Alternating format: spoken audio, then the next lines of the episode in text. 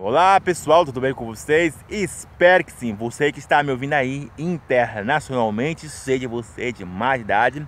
A nossa palavra de hoje é: Não fique triste se Deus não usar você, mas fique triste se Deus não continuar habitando em você, sabe?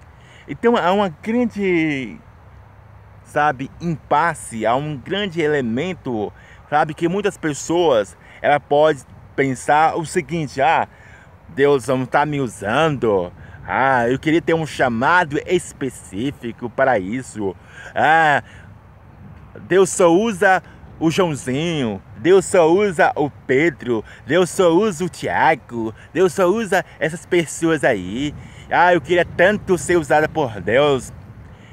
A sua maior preocupação não é ser usada por Deus, é ser habitado por Deus constantemente. Então focaliza nisso. Se você, seja você de mais idade, tem que estar ciente nisso. A sua maior preocupação não é se Deus está usando a sua vida, porque Deus pode usar qualquer tipo de pessoa, sabe? Pode. Deus pode usar através de música, Deus pode usar através de vídeos, Deus pode usar através de filme, Deus pode usar qualquer tipo, sabe, para trazer a mensagem dele. Seja ele pastor, seja ele ou não, sabe? Mas há uma grande diferença entre três coisas fundamentais aqui, ó. Três coisas fundamentais. Deus pode usar pessoas normais, sabe, como nós comuns, e, e Deus pode usar profetas, sabe? E por último, habitação. O principal desses três não é o profeta, não é pessoas civis, mas sim habitação de Deus em sua vida constante. Se você não tiver a habitação de Deus constante em sua vida, querendo ou não, você pode ouvir essas palavras do mestre, sabe? Eu não vos conheço. Então, qual o melhor? Ser usado por Deus e não subir aos céus, porque a Bíblia vai dizer isso. Ah, eu preguei no teu nome, eu, eu curei, eu, eu dei, sabe, roupa, eu fiz caridade. Ah, eu ajudei o próximo. Ah, eu fui uma pessoa que não roubei. Eu fui uma pessoa que era com caráter.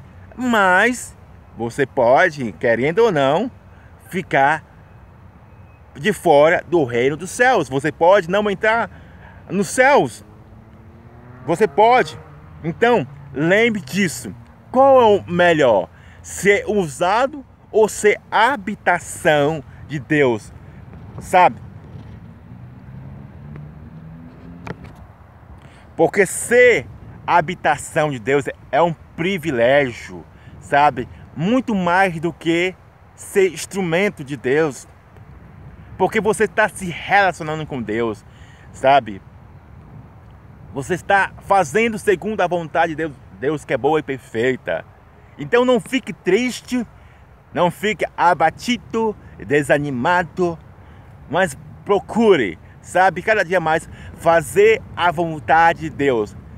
Porque fazendo a vontade de Deus, você está sendo também instrumento de Deus.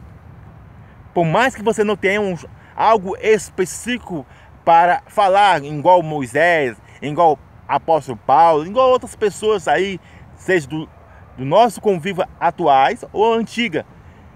Você cumprindo aquilo que está Romanos capítulo 12, verso 2, você já está sendo um instrumento você está sendo uma testemunha, um canal de bênção. Por mais que você não fale, por mais que você não, sabe, tenha aquilo que eu mencionei, um chamado específico, específico, um dom de cura, um dom de revelação, um dom de, de vários que a Bíblia menciona, você está sendo também, mas de uma forma diferente, que você está sendo habitação.